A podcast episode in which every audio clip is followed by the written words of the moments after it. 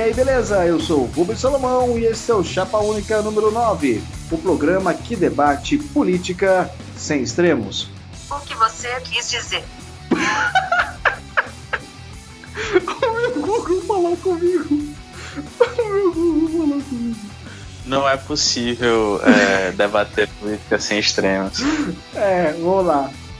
E hoje vamos falar sobre o resultado das eleições presidenciais de 2018 a formação dos ministérios e as principais propostas do governo Bolsonaro e como elas vão se relacionar com o Congresso, né? Você pode nos ouvir no Castbox FM, iTunes e Spotify. Além do nosso Twitter para interagir, né? Você já sabe que é @chapaunicast. E também você pode comentar, sugerir temas no Facebook, na nossa página Chapa Única Podcast. E contamos com a presença especialíssima do grande criador, editor, revisor, chefe de todos, que ganha um salário acima de todo mundo aqui, que é zero mais zero, grande Fabermano. E Rubem, beleza? Vamos analisar aí o governo Bolsonaro, que já tem o Mourão, tem o Moro, e se não tivesse extinto o Ministério do Esporte, podia chamar o Mourinho também, né? boa, boa, boa. É... Junto com a gente, está o nosso querido Matheus Melo, proto-eletricista engenheiro, que vai nos ajudar a entender a economia, os números, coisas que a gente não entende muito, mas ele entende porque ele é da área de exatas, que será a área do futuro. Né, grande proto-engenheiro Matheus Melo? Depois dessa sequência de piadas aí, eu não tenho nem o que dizer. E vamos começar nosso programa falando sobre o resultado das eleições. Jair Bolsonaro foi eleito com 55,13% dos votos válidos e o Haddad ficou em segundo com 44,87%. A gente fez um cálculo juntando os votos brancos e nulos, que são considerados votos válidos, mais as abstenções, e do total de eleitores brasileiros, 28% não se posicionaram ou não compareceram às urnas por algum motivo nestas eleições. Eleições que marcam um fim de um ciclo de quatro eleições que, em que os partidos é, alinhados mais à esquerda da, no campo ideológico foram eleitos seguidamente, no caso o PT e sua, suas coligações. E agora chega no governo um, presidente, um presidente cuja equipe é de um partido é, pequeno, que foi construído à base de sua imagem e com um posicionamento ideológico mais liberal e à direita, também considerado por muitos extrema direita. E sobre esse, essa troca de poderes e de ideologia e forma de governo, vamos falar com o Fábio. Fábio, o que você acha desse, dessa troca de, de pensamento que conduz a nação brasileira. É, Rubem, essa, essa onda aí à direita é uma onda que vem se confirmando na América Latina, né? A gente teve a Argentina trocando é, Kirchner por, por Macri, no Chile, mais recentemente, Bachelet por, pelo Pineira. Hoje, na América Latina, de esquerda só sobrou basicamente o governo da Venezuela, né? Que é uma ditadura é, o Evo Morales na Bolívia e o Tabaré Vázquez no Uruguai. O resto tá tudo pro lado azul, né? O lado da direita. É, o que se confirmou no Brasil com a eleição do Bolsonaro, né? Bolsonaro um cara folclórico, é, surgiu há alguns anos aí é, no CQC, né?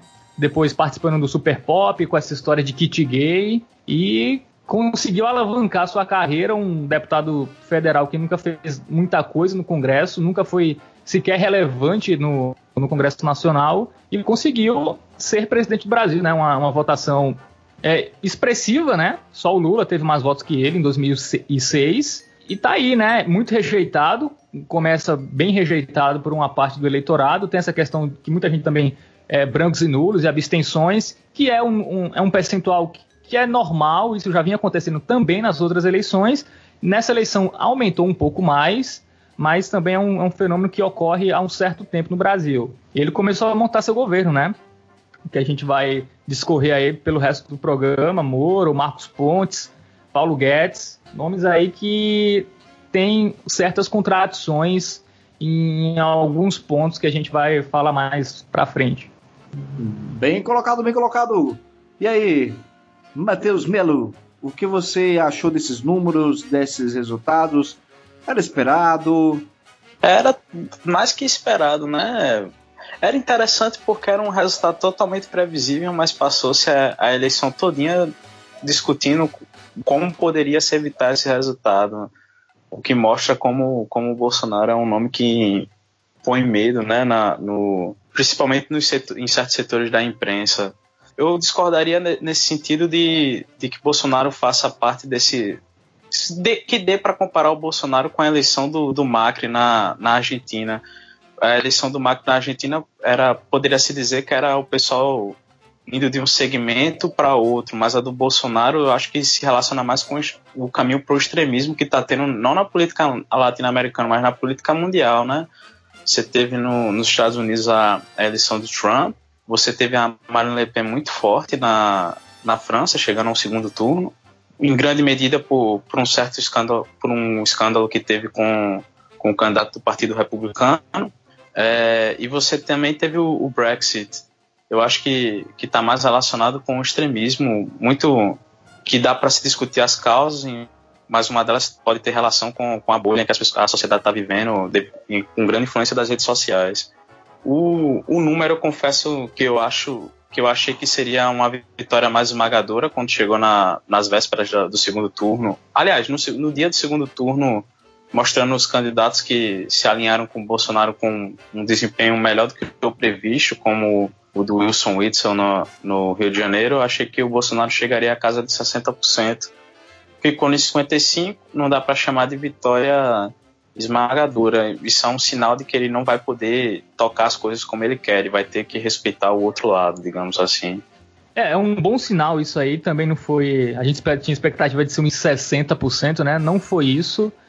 É, só uma coisa sobre essa eleição do Bolsonaro, que foi um erro que a gente, assim, do meu lado, assim, eu que sou mais do lado da esquerda, foi a esquerda achar que o, o Bolsonaro era um problema do Geraldo Alckmin.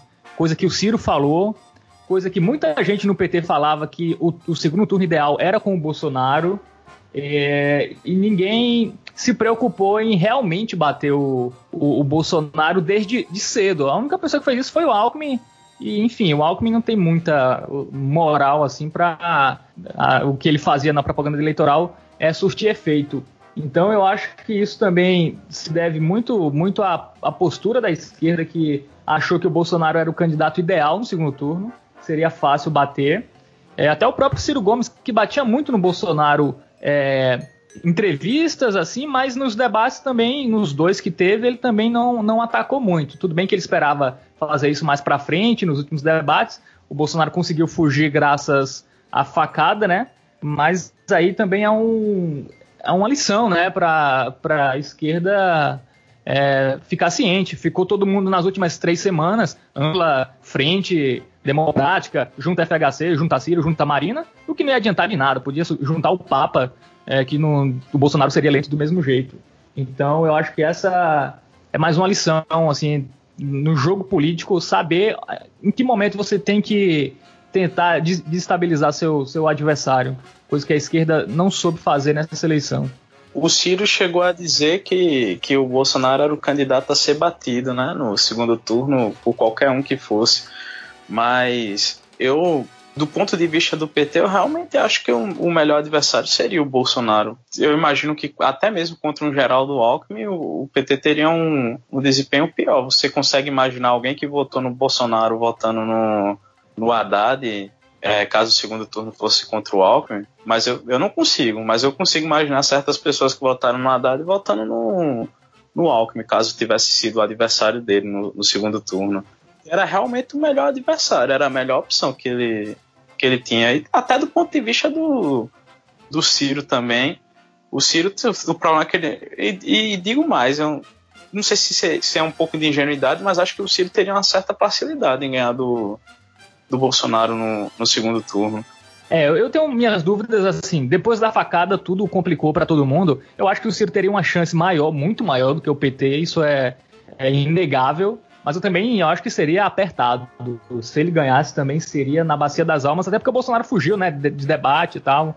E, enfim. É, depois da facada, ele ganhou a desculpa oficial, né, para fugir do, dos debates. Mas o interessante é, tipo, se a gente observar, o, o, o Haddad ele foi crescendo no segundo turno, mesmo sendo de um partido ogerizado como, como é o PT.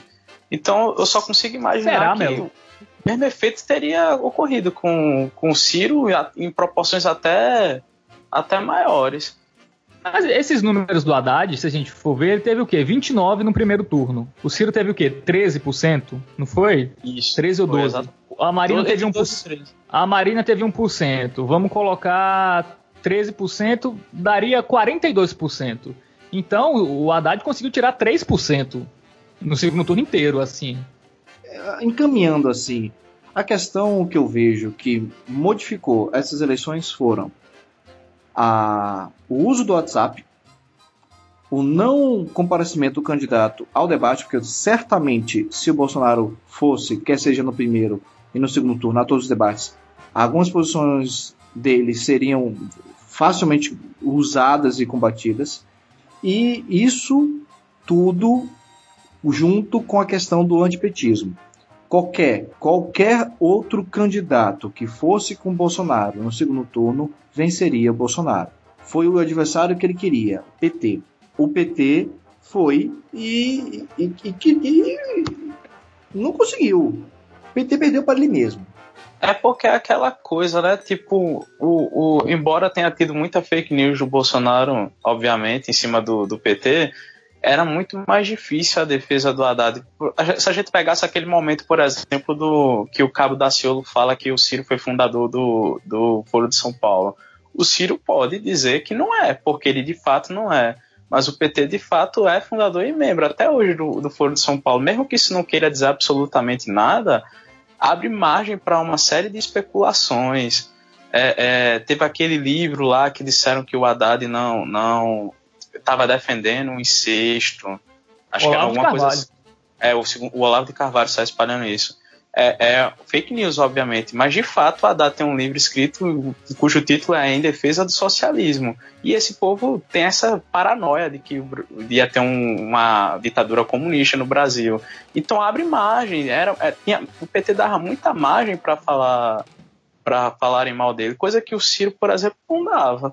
Eu, falo, eu lembro um destaque muito importante que até para o meu avô foi algo que, de, que destruiu qualquer tipo de possibilidade de, de mudança de, de voto possível. É, a questão da fala do próprio Zé Disseu.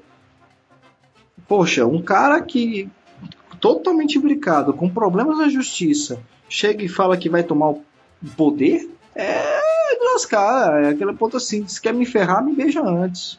E a Glaze Hoffman, um dia antes da eleição, vamos ganhar, ganhar com o Haddad e tirar o Lula da cadeia. Depois do Haddad dizer que não ia dar indulto ao Lula, ela fala isso um dia antes da eleição. Então é. O próprio PT joga contra o PT, né?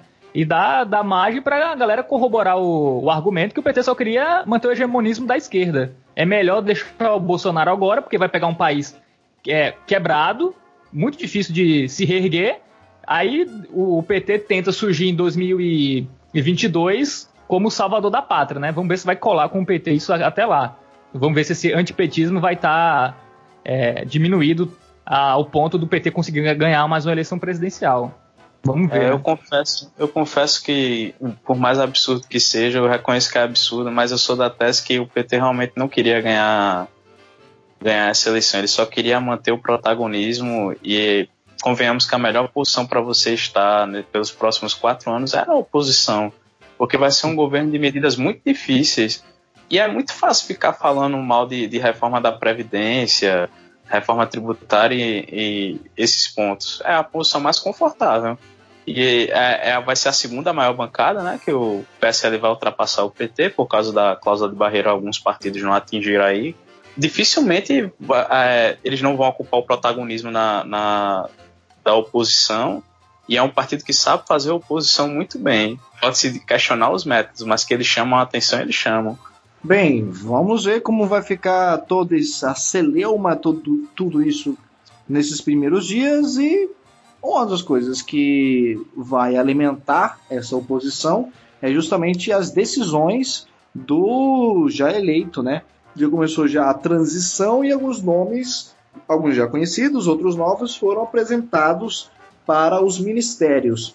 Então, quem quer falar do primeiro super-ministro? Vamos falar do Moro, né? É, o Moro aceitou né, esse, esse convite, que eu acho que já vinha de muito tempo, né? O próprio Mourão deu entrevista é, dizendo que essa conversa já tinha surgido desde o primeiro turno entre Bolsonaro e, e Moro, o que parece óbvio, né? O Moro não ia ter aceitar isso tão rápido assim se ele não tivesse já essa informação é, pré-acertada, né? A questão é que o, o Moro, eu acho que ele tem tudo para se queimar, cara. Ele vai estar tá num governo com pessoas que fizeram Caixa 2. O Onyx Lorenzoni é um cara, é, confesso, do Caixa 2. Tem o Alberto Fraga, do, do DEM, que é um cara que está no regime semi-aberto. Então, o, o cara que queria ter a lisura do Moro tá no meio dessa galera. Esse Armínio Fraga é aí foi fake news, viu? Esse Armínio Fraga parece que foi fake news. O pessoal tá falando que o vídeo que ele falou não era bem assim. Não, mas vai tá no, no, vai, mas vai tá no, vai tá lá no bolo, pô. Dependendo do, mesmo que não dê um cargo pro cara, o cara ele é deputado federal, ele vai estar tá lá, vai ser um cara importante, é do DEM, o partido do Onyx Lorenzoni, enfim. Pode ter certeza que ele vai ter uma, uma função ali. Então a questão é essa, é o Moro querer se misturar com pessoas que, enfim, o Moro, o Moro já disse que jamais entraria na política, né? Então é isso, né? O Moro aí que tinha até o momento sua reputação ilibada. Obviamente a galera do, do PT sempre o acusou de, de partidarismo, que agora dá, dá um argumento maior para ele para ser acusado disso, né? Quem não ia entrar nunca na política e entra num governo Bolsonaro que tem tudo para se desgastar mais cedo ou mais tarde, é, é muita confiança do Moro, assim. E eu quero saber o que ele pensa de, de propostas para segurança né, do Bolsonaro, como é, redução da maioridade penal, é, porte de arma. A gente nunca viu o, o Moro se posicionar sobre essas questões, né? Então é interessante saber que se, se ele concorda realmente com, com todas as posições do Bolsonaro. Então, é, vamos ver né, o, que o, o que será o, o Ministério do Moro que é, informações da Mônica Bergman da Folha de São Paulo e o Reinaldo Azevedo também corroborou que ele quer, é, obviamente é só especulação por agora, né, mas ele quer 2022 ser o candidato é, a presidente, né? É, vem, até, é, até ventilaram que o Moro seria candidato à presidência já. Da, então, é, vamos ver, vamos ver. Eu não duvido não, né? É, para um cara que passou no concurso para juiz com 24 anos, eu achei que ele fosse mais inteligente, para ser sincero, porque eu não sei o que é que ele tem a ganhar participando do ministério do Bolsonaro. Era muito, muito mais confortável passar dois anos lá e esperar a indicação que, obviamente, viria para o, o Supremo, Feder Supremo Tribunal Federal. E lá ele chegaria no topo do serviço público, poderia é, continuar causando, como ele aparenta gostar de fazer e sem nenhum, sem nenhum risco. Porque como, como ministro você ainda tem, tem uma série de riscos. Ele só pode até piorar a situação dele, na verdade. Tipo, ele pode se desgastar tanto como ministro e acabar perdendo popularidade e nem mais ser ministro do, do Supremo. Eu não, eu não entendi essa, essa jogada do Moro. Eu achei bem burra, para ser sincero. Eu acho que ele, ele quer algo. Ele tem um ideal. Moro busca um ideal. É a única coisa que eu consigo compreender das atitudes dele. Ele tem um ideal, ele vai perseguir esse ideal. Só que tem uma coisa que eu acho que o Moro devia ter estudado um pouco mais. O ideal é Lula, é, Rubem? O, o ideal dele é. Ele Falou que ele ia perseguir o ideal? É, eu persegui o ideal.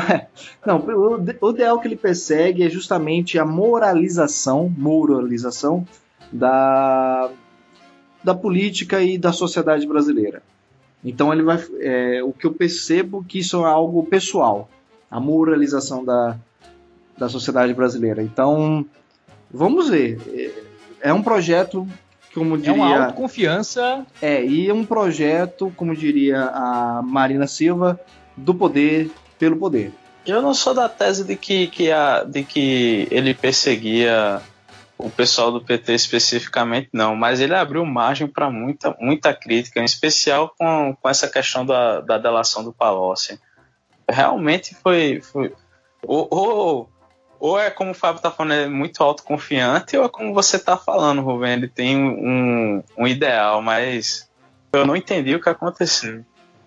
Mas eu acho, Rubem, eu acho que o Moro devia estar tá no Ministério do, do Meio Ambiente. Eu acho que era o lugar para ele, né? Porque ninguém na história desse país deixou tanto tucano livre como o Moro. Qual é o ministro que vocês querem falar agora?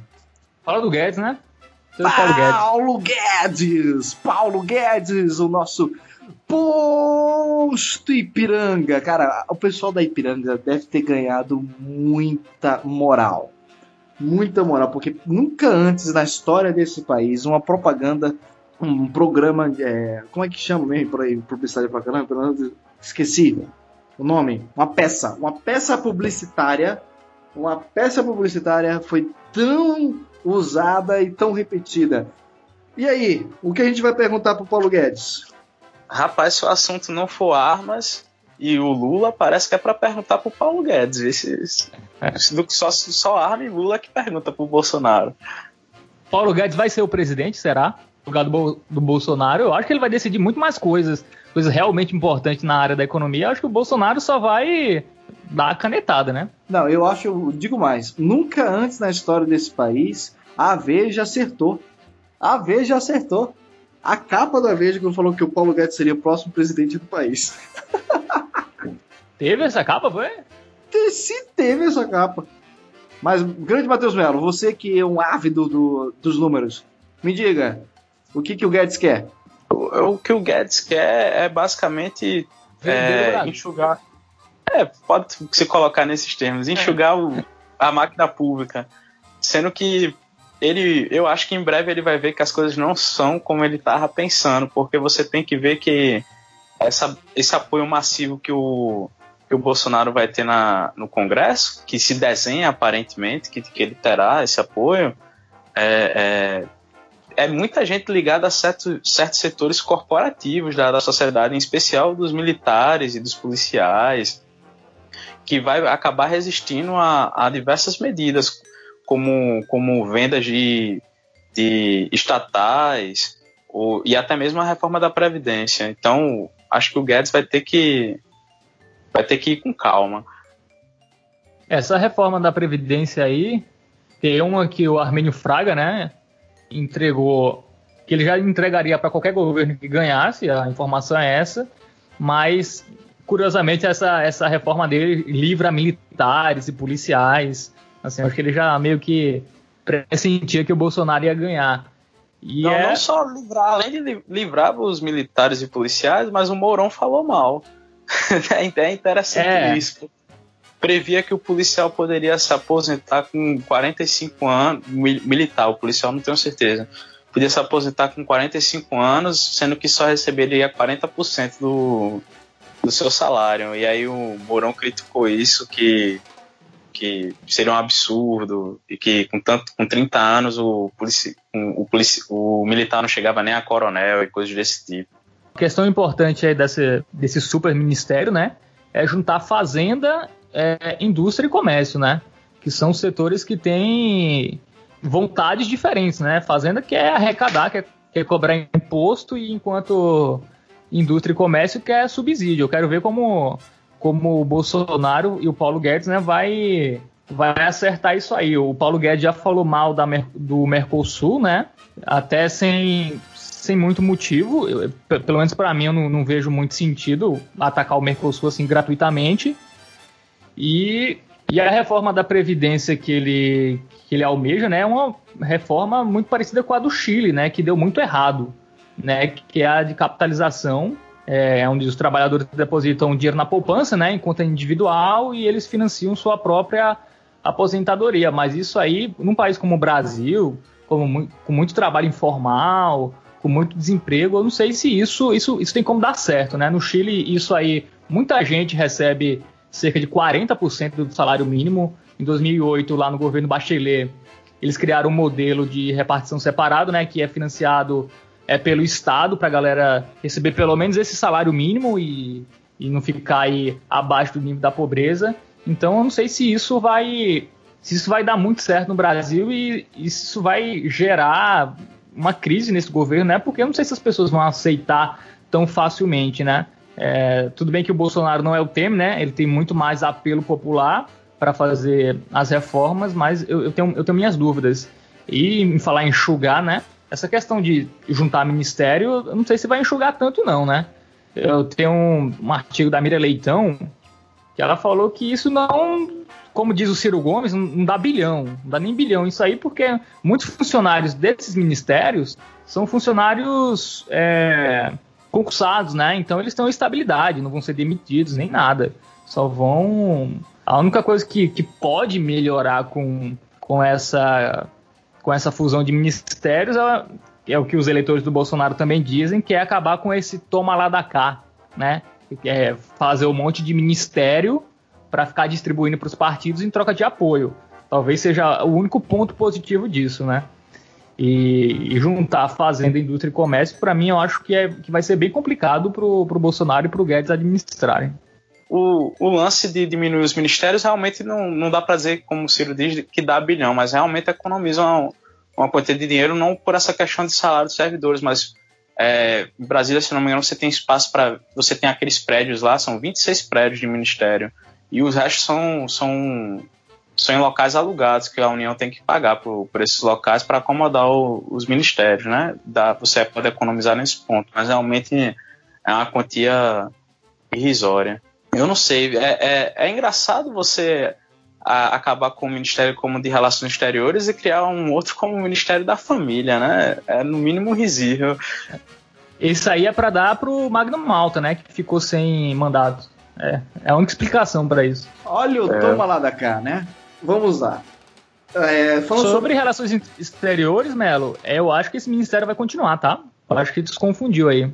É que na atual gestão do Temer, relações exteriores e comércio, e comércio exterior foram fundidos.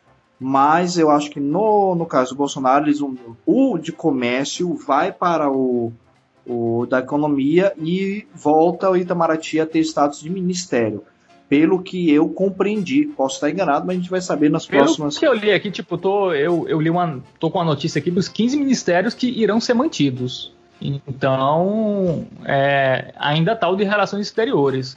Até a informação diz aqui que é do jornal o Tempo, é, de, de Belo Horizonte, que é o maior jornal lá de, de, de Minas, fala que tá até em discussão quem vai ser, provavelmente vai ser um diplomata é, alguém fora da política nesse ministério. Então, eu acho que ainda vai continuar esse Ministério das Relações Exteriores.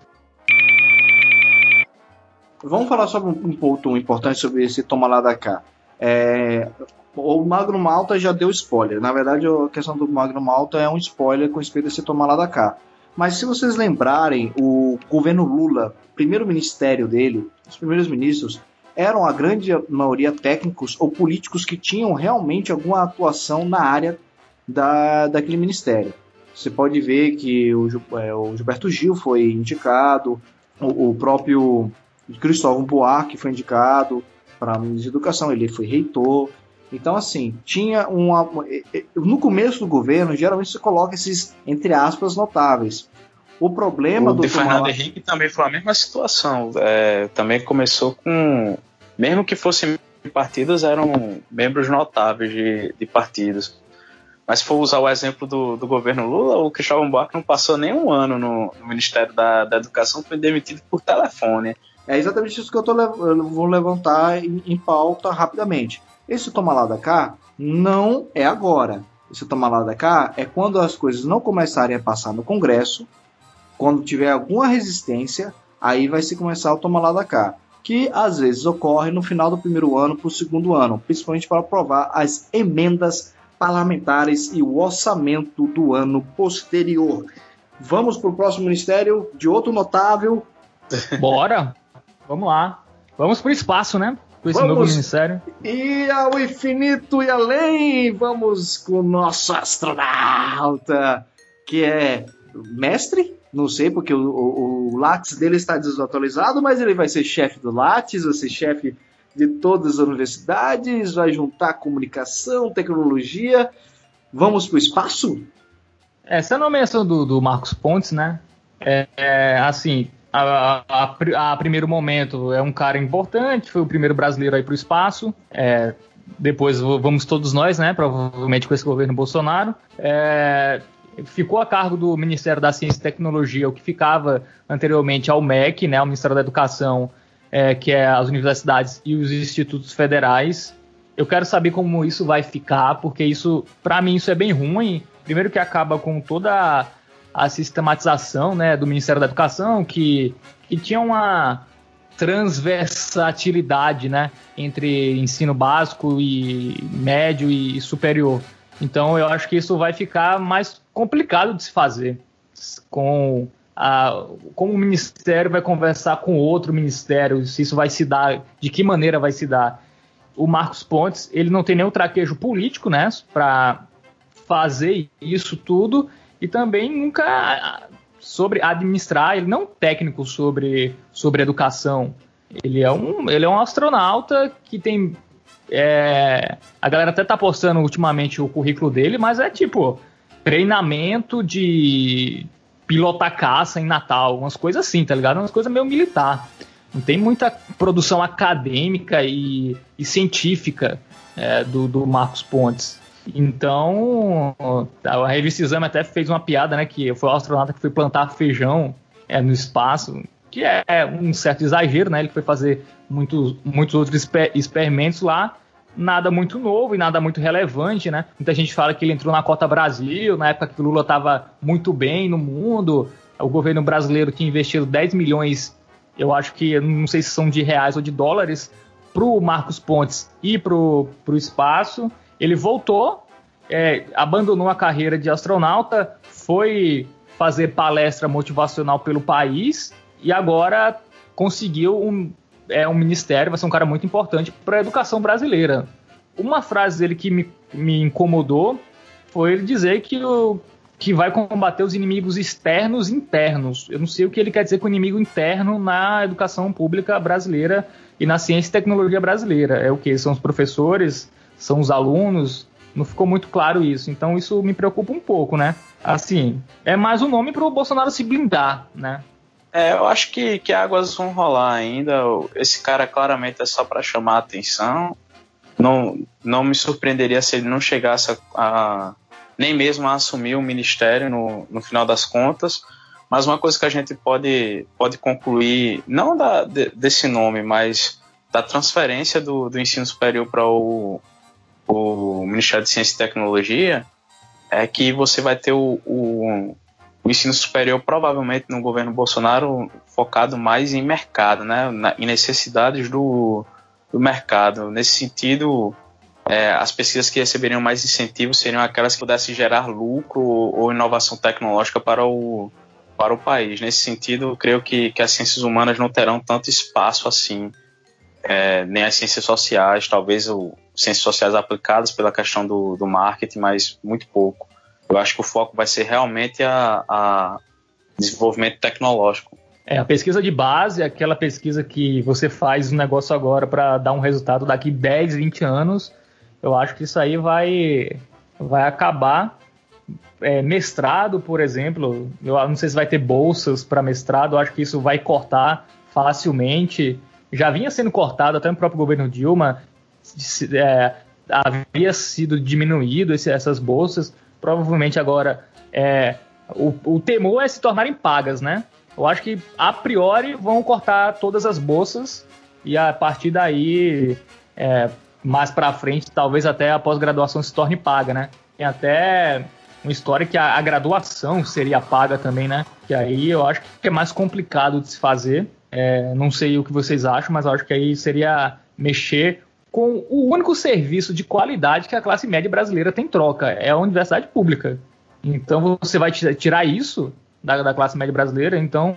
Eu quero um adendo aí, porque assim, é, um plano Bolsonaro, não vamos também colocar um terrorismo onde não existe. Um plano, um dos planos do Bolsonaro, o que, que existe uma certa lógica, é justamente você cobrar para quem tem renda e, não, é, ou seja, a universidade pública, quem tem renda, ou seja, quem tem condição financeira, vai pagar uma certa é, um valor que não seria um um valor estilo mensalidade privada, mas seria algo simbólico que seria revertido para a própria instituição, ou seja, para investimentos próprios dentro da liberdade que a, a autarquia, que é a universidade pública, possui. Ela tem uma, uma, um, poder de decisão sobre os bens e sobre os investimentos que ela capta com, seu próprio, é, do, do, com a sua própria infraestrutura. Isso já existe, por exemplo, bens, leilões ou algum tipo de alguns produtos que algumas universidades conseguem, como patentes, são colocados dentro do orçamento da própria universidade e repartidos para os seus é, para sua é, seu funcionamento. O que eu vejo é que se fosse num sistema perfeito, lindo, maravilhoso, essa ideia funcionaria, eu apoiaria. Realmente quem tem condição pague e quem não tem condição entre, é, vai continuar sendo é, de graça. O ponto é justamente este sistema porque a gente já tem problemas de, com, com respeito a o que é quem, quem é quem, quem ganha quanto, quando não ganha, burla sistema ou não. E eu acho que o Brasil ainda não está preparado para a universalização do sistema de informação, que seria, para, ao meu ver, um, dos maiores avanços em segurança, não somente em segurança mesmo do dia a dia, como segurança institucional, segurança fiscal. Você tem que saber exatamente quem é a pessoa, para o CPF dela você tem foto, você tem digital, e infelizmente isso quebra um pouco a liberdade, isso quebra um pouco a questão da privacidade. É, são pontos a serem considerados. Nesse sentido, Rubem, o, esse argumento aí que tu deu seria mais o, o caso do cara que tem condição de pagar, não pagar, e não o, cara que não tem ser obrigado a pagar, né? Então não, não teria esse risco de uma pessoa que não tem condição ser cobrada. Mas acho que antes da gente chegar no, no no ponto onde você tivesse alguma espécie de mensalidade para o ensino superior, acho que o caminho natural é, é cortar as bolsas de mestrado e um passo também um tanto quanto lógico é cobrar por, por pós-graduações estilo especialização e esses cursos, deixando de fora o mestrado e o, o doutorado. Acho que é um, um, um, passo que provavelmente será dado, porque, mais uma vez, é, é um serviço que atinge uma, uma, uma parcela da população muito pequena dói em pouca gente tomar é, essas medidas e então é um, é um passo que, que é natural ser tomado quando você está querendo aumentar a arrecadação. É o meu medo nessa questão de começar a cobrar, é questão de vai continuar um modelo que está de cotas ou não? Como vai ser distribuído isso? É, é, quantos vão ser de quem não pode pagar? Isso, isso é, é relevante para a gente também é, achar a ideia boa ou não, né? A chance disso continuar, Fábio, é só o Supremo. Vamos, vamos ser bem, bem, bem realistas. Dificilmente Bolsonaro vai, vai manter um, um, um regime de cotas, por exemplo. Acho, então. se for manter, será só o de, de escola pública e, e, e olhe lá. Isso aí não tem relação muito com, com pagar ou não. Isso aí provavelmente já está em xeque. É, qual vai ser a porcentagem das pessoas que não podem pagar que vão entrar? Não, não é, sabe, mas, né? é, mas, pessoal, é o seguinte, lembrando que as universidades elas têm uma liberdade de, de, de definir algumas coisas, instituída por lei, por, pela Constituição. É, no caso das cotas, as próprias universidades têm autonomia para decidir como e se vai aplicar essas cotas. O, o Isso MEC, até hoje a USP não fornece 50% para a escola. Não, mas as federais são obrigadas, sim. Não, as federais, as federais é a USP são, é estadual. Não, a, as federais são obrigadas porque lei regulamentou. Mas mesmo se essa lei for retirada, as próprias universidades podem manter os programas. Porque isso faz parte da autonomia universitária. Isso é uma política. É, mas até que ponto essa autonomia vai, vai realmente existir? Agora, eu, eu, eu queria.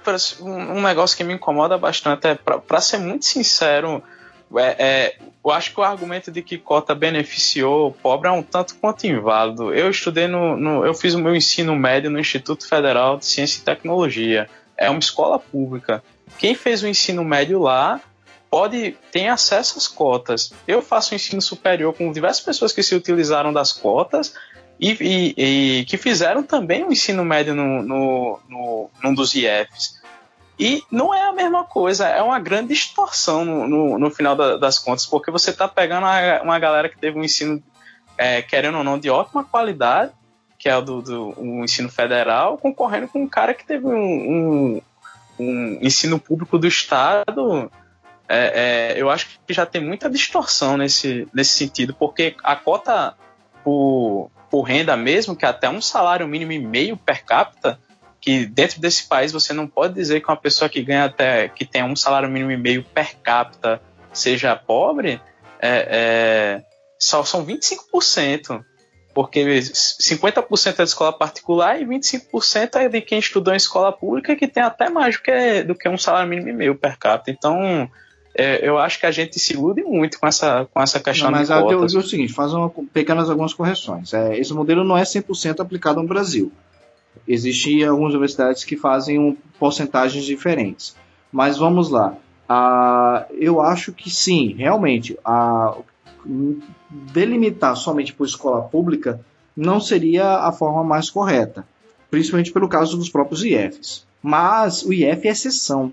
A, a maioria das escolas públicas tem sim suas defasagens. Tudo bem, voltamos ao ponto. Seria o, o melhor a questão de renda? Seria. Eu acho que as, parte das cotas que seriam cotas sociais entrariam no questão de renda. Somadas, aí poderia ter um acréscimo de pontuação se a pessoa é, estudou com bolsa 100% ou em, ou instituição pública. É, sabe, lembrando também que existem as cotas raciais e e que isso também. Mas todas elas estão inseridas dentro não, da. Não, não. Da, Aí vai explicar. Depende de cada universidade. Tem universidade que coloca na mesma, na mesma bacia. Tem universidade que trata de forma diferente as cotas raciais. É, umas, por exemplo, fazem mais, por exemplo, cotas indígenas, mais específico, por exemplo, das universidades que, que do norte existe uma cota para indígena tem a universidade que tem a cota para negros e não tem para indígena porque não, não contempla aquela população, entendeu? As cotas são divididas. Isso aí já, já foge o meu conhecimento, essa, então, essa questão eu tô, aí. Eu tô, eu tô, é. eu tô, porque sempre é, é, negros, indígenas e pardos é, dentro da, da, da cota, e essa é uma cota dentro da cota de, de, de escola não, pública. Não, não, isso cada universidade e, é, trata e ver como isso vai ser colocado dentro da sua instituição. É, existe, por isso que eu falo, existe autonomia das universidades tratarem sobre esse tema. Então, obviamente existe lei que regulamenta, mas existe também uma escolha da própria universidade em, em fazer essas, essas é, como adaptar dependendo da sua é, da sua região, do, daquilo que da comunidade a qual está inserida. E também vamos é, falar sobre a Ministério da Educação, que ficou com esporte e cultura. É, será que o pessoal vai fazer as mesmas manifestações como fizeram com o Temer, de manter o, o Ministério da Cultura? A questão do, de juntar né, esporte, cultura e educação faz um certo sentido se isso também fosse aplicado da maneira é, correta, né? Porque faz todo sentido, cultura, esporte, educação tá junto. Mas, ao meu ver, isso aí vai vai escantear principalmente esporte e cultura, né? Porque vai ser um orçamento que não vai ser o um orçamento somado dos três se os três fossem ministérios separados. É, obviamente, esporte vai ficar num plano, cultura num plano mais atrás ainda, até porque é um, é um público que o Bolsonaro não tem voto, é a galera da cultura, uma das galeras que mais é, são militantes é, contra, contra o Bolsonaro e será contra o governo Bolsonaro. É, o cinema brasileiro, por exemplo, já pode já pode pensar em outras formas de se manter, porque os editais de fomento, isso vão diminuir de, de maneira drástica. Até a própria lei Rouanet que a galera fala, mas é também que é algo que só atinge grandes artistas na maioria das vezes. Também isso é um erro da Rouanet, só se é um projeto se tiver um grande apelo e tal. A galera aqui na Paraíba filmes na Paraíba não são feitos com o Lei Rouanet, porque não, não vão captar. É mais por editais de, de fomento e coisas do tipo. Já sobre o esporte, é, esporte e educação ligada é muito bom. Se a gente pegasse o exemplo americano, né, de é, dar força ao esporte na escola e coisas do, do tipo. Não sei e não creio que a ideia seja essa. Para mim, parece a ideia que é juntar por juntar enxugar e aí a educação, obviamente, vai ter que ter mais recurso e esses dois vão ficar é, ba bastante escanteados, né? E, e, também não tem ministro, né? Confirmado da educação. Sonda... Eu ouvi o Frota, que podia ser o Frota, o ministro da, da, da Educação, Esporte e Cultura. Pode ser, né? Porque cultura, ele já fez grandes filmes nacionais. Esporte, ele já jogou num time de futebol americano. E a educação é só ele abrir a boca aí que nossas mentes. o conhecimento ficam... se espalha. O conhecimento se espalha, né? São grandes ditados populares do, do Alexandre Frota, talvez seja o nome adequado para esse ministério de um governo como o do Bolsonaro. Só um adendo a essa questão da Lei Rouanet, você já teve umas medidas tomadas no governo Temer para tentar meio que tirar os contratos meio daquele, daquele eixo Rio de Janeiro-São Paulo, né? Tantos por cento tinha que ser do Nordeste, tantos por cento Isso. tinha que ser para a região Norte e tal. A, que, que foi uma boa medida, diga-se de passagem. É, você também acho que teve alguns ajustes de, de, que tinha que investir em projetos menores, tipo coretos e coisas desse tipo. É, só que agora, mais uma vez, é pelo caminho lógico. Vão, vão tentar cortar gastos. Da onde? Qual, qual o caminho fácil? É, não tem volta. Que, exatamente, te corta da cultura. A galera já não gosta dele, não há nada que ele possa fazer para a galera gostar dele, e também é aquela coisa que, que afeta uma parcela pequena da, da da população e não vai perder é, voto por conta disso. Então ele vai, com certeza ele vai cortar é, gastos com, com, a, com a cultura. Mas vamos falar rapidamente do Onyx Lorenzoni, que está na, na Casa Civil, essa articulação política. Um, um cara bem profissionalmente político, né? É, o Lorenzoni é um político aí, gaúcho, tá aí há muito tempo, é um dos líderes do DEM, né? E vai, vai ser também um, um das cabeças né, do, do Bolsonaro como ministro da, da Casa Civil. É, eu não tenho muitas informações sobre ele, sei que do Caixa 2, ele confessou e tal, falou, não, mas é porque estava no final do prazo, não tinha tempo de, de é, apresentar os recibos e tal. Aí ele é um, é um Caixa 2 assumido, o Lorenzoni. É o Onyx Lorenzoni, eu acho que ele foi o relator da, da das medidas anticorrupção Sim. que foi votada. Eu acho que o Bolsonaro, isso aí, embora não, não tenha muita importância é, teórica, na prática vai ser muito importante ele ter indicado um cara que tenha que seja confesso no crime de caixa 2. É, pra, vai ser muito explorado pela oposição dele, certamente. E acho que ele vai ser vítima meio de, de um monstro que ele ajudou a criar, que é essa coisa do, do moralismo político, né? Porque o crime de Caixa 2, ele, ele é considerado um crime muito grave, mas na prática é simplesmente você não declarar uma doação eleitoral que você teve. Isso não necessariamente implica em um crime de, de corrupção. É até emblemático um caso quando começou, quando estourou, logo no comecinho do mensalão, acho que em 2004, é, é o Lula estava em alguma viagem internacional e quando fala, é, questionaram a ele sobre o que aconteceria com esse negócio do mensalão, ele falou que isso não ia dar em nada porque era só, não era corrupção, era só caixa 2. Caixa 2 era simplesmente a regra do, do, do sistema político. Eu acho pouquíssimo provável que, tenha, que não tenha um político no Brasil que não tenha se beneficiado por, por Caixa 2, né? Político que eu digo de deputado para cima, deputado federal para cima. Era, era a norma, não era uma coisa. É, que tipo era escondido. Todos sabiam, todos faziam e, e era bem às claras até, sendo que o, o Bolsonaro é, caminhou muito em cima do moralismo. A Lava Jato ajudou a misturar muitas coisas. Aí todo mundo acha que quem fazia caixa 2 era naturalmente corrupto. E agora ele vai, a oposição vai explorar isso contra ele. O feitiço virou contra o feiticeiro. O Onyx Lorenzoni, né, em 2014, para o mandato dele para deputado federal, ele foi financiado pela Taurus e pela CBC, é um dos caras aí da bancada da bala e vai fazer de tudo pro porte e pra posse passarem, né? É um cara aí que também é ligado ao Bolsonaro nesse tema. E vamos também ao ministro da Defesa, acho que é mais acho que uma das coisas mais emblemáticas. Vai ter golpe? É, o General Helena é um cara que ele foi o cara que comandou a missão de paz no Brasil da ONU, é um militar respeitado. Não, a gente não sabe até o momento quais são as propostas para a defesa é, do Bolsonaro. É, se vocês souberem aí, vocês sabem alguma coisa sobre a defesa? Eu sei que há uma possibilidade de cessão da, da base de Alcântara para os Estados Unidos, principalmente na questão da Venezuela. Há uma está se costurando alguma coisa com a Colômbia, Brasil, para poder acompanhar o desenrolar da ditadura venezuelana.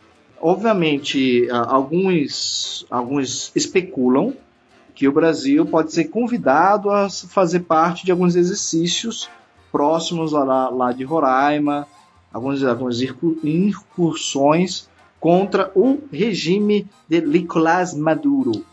É, ainda mais essa aproximação do, do Trump com o Bolsonaro aí, obviamente tem esses interesses envolvidos, além dos interesses econômicos, esses interesses militares para os Estados Unidos, que é, o Trump até já falou recentemente que não descarta é, invadir a Venezuela.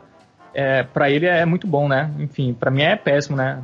Colocar jovens brasileiros morrendo na Venezuela por interesses que o Brasil não deveria se meter. É, pelo Eu menos acho que tá, não toma lado. Isso é muito, isso é muito do reino da especulação para comentar. Eu só diria em relação à questão do Trump. Trump é um falastrão. É, é, é só pegar o tempo que, que no auge da crise com a Coreia do Norte parecia que o mundo ia acabar a qualquer momento. Mas todo, todo mundo sabe que o que o, o, o que o Trump escreve não se lê, porque é, é uma, ele fala uma coisa um dia, no outro ele fala outra. É uma pessoa que tá, parece um, um, um Bolsonaro. uma personalidade da mídia. Parece um Bolsonaro. Não, eu diria que ele é pior que o, que o Bolsonaro, né?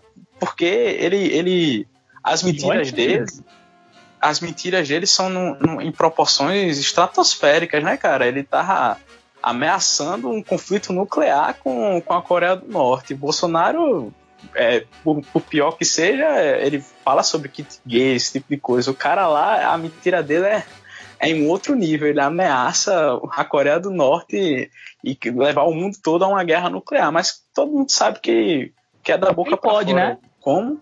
Ele pode fazer isso, né? O Bolsonaro aqui que a China que já mandou um recado para ele, se ele que, quisesse meter aí, dar uma de, de Trump, ele vai se complicar, porque o, o Trump pode fazer essas coisas, né? E o Kim Jong-un, na sua, na sua humildade, né, já se acertou com o Trump e o mundo está a salvo por enquanto. Por enquanto, é. E por enquanto nós vamos vendo esse vai e volta de decisões, de afirmações, e o Bolsonaro também foi e voltou, né?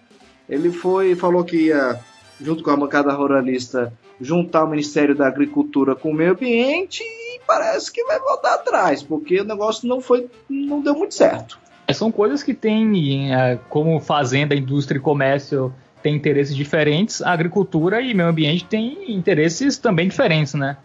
É colocar a pasta do meio ambiente junto com os, com os ruralistas não vai fazer sentido nenhum. Isso aí vai. O lado mais fraco vai se dar mal, que nesse caso é o, é o meio ambiente. Isso pegou muito mal também internacionalmente, né? Essa, essa, essa questão. Até é, uma parte do, do agronegócio também não gostou muito, então o Bolsonaro recuou.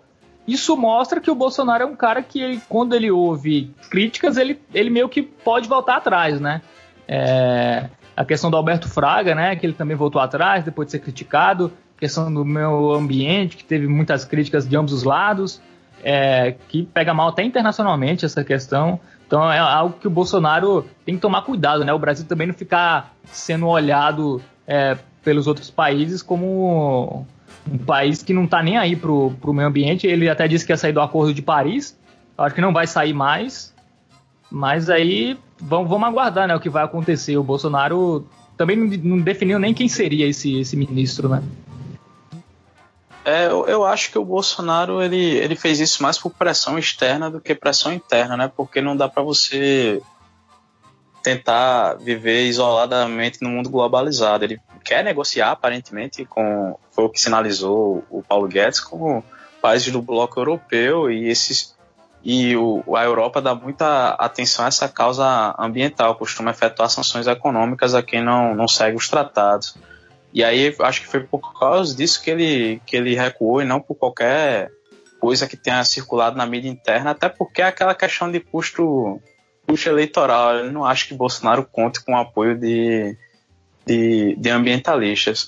Mas, a despeito disso, de que agora não vai juntar mais, eu, isso é só uma, uma questão meramente formal, porque alguém acha que qual, entre qualquer impasse entre o Ministério da Agricultura e o Ministério do Ambiente, de qual lado que o Bolsonaro vai ficar? Vocês têm alguma dúvida? É, eu não tenho. É, ele foi eleito com, com apoio massivo do Centro-Oeste. É, é, é, a campanha dele foi, se, é, foi negociar com cada deputado da, da bancada ruralista, fazendo promessas do tipo é, coisas que pontos muito importantes para os ruralistas, como a legalização da, do porte de arma, porte não, nem tanto o porte, mas a posse, e, e prometeu ir além, até mesmo criminalizando movimentos sociais como o MST. Ele está muito inclinado com essa galera, que vai ser muito fundamental para a aprovação do, das propostas dele. Então, entre se houver qualquer impasse entre ruralista e ambientalista, é, é tchau para ambientalista. É, eu acho mais, afinal de contas, ele falou que se quando ele indicar alguém para o Ministério do Meio Ambiente, não será um xiita, um fundamentalista religioso da questão ambiental. É, nem vindo de ONG, que ele deixou claro que não vai escutar ONG nenhuma. Estamos chegando a mais um final de edição do nosso podcast. Lindo, maravilhoso, cheiroso, gostoso de fazer com a presença de Fábio Mano e Matheus Melo. Vamos às considerações finais dessas mentes brilhantes da comunicação brasileira. Não, é isso, né? O governo Bolsonaro aí 60 dias para o início do governo Bolsonaro. E ele nem começou e já está dando muito assunto, né? Vai ser um governo aí que. Quem não gostava de política vai acompanhar. Acho que vai ser o governo mais, mais assistido da história desse país. Tanto a oposição como quem votou nele vai estar tá, vai tá sempre de olho. Até porque o Bolsonaro é, é um, é um cara que comunica, né? Ele não fala muito bem e tal, mas ele é um cara carismático, é um cara que passa a mensagem que ele quer passar, mesmo eu discordando de 90%, mas é e foi eleito, né, pela maioria. E vamos ver como será o seu futuro governo. Ao meu ver, nada animador. É, eu tenho medo que, que o, esses próximos quatro anos sejam que nem o, o ano de 2017, né? Um ano que que não existiu, basicamente, porque você tem basicamente todo mundo já está pensando em 2022. Eu nunca vi um negócio desse acontecer na minha vida. Mal terminar a eleição, a galera já está pensando na próxima. Mas é isso, a vida continua. A vida continua. Bolsonaro foi eleito democraticamente. É, vamos chegando ao final de mais uma edição. E o que eu tenho que falar, se nunca antes na história desse país um meme foi eleito e eu acho que vai ser charge por trás de charge, notícia atrás de notícia, e eu como jornalista, se eu não for censurado, eu vou vender pra caramba. Vamos lá, até mais, bom descanso e valeu por acompanhar o nosso Chapa Única. Lembrando que você pode comentar nas nossas redes sociais, Twitter, arroba Chapa Unicast e Facebook no nosso Chapa Única Podcast. Até mais, valeu ao Castbox FM, valeu também ao Spotify e iTunes. Tchau, tchau.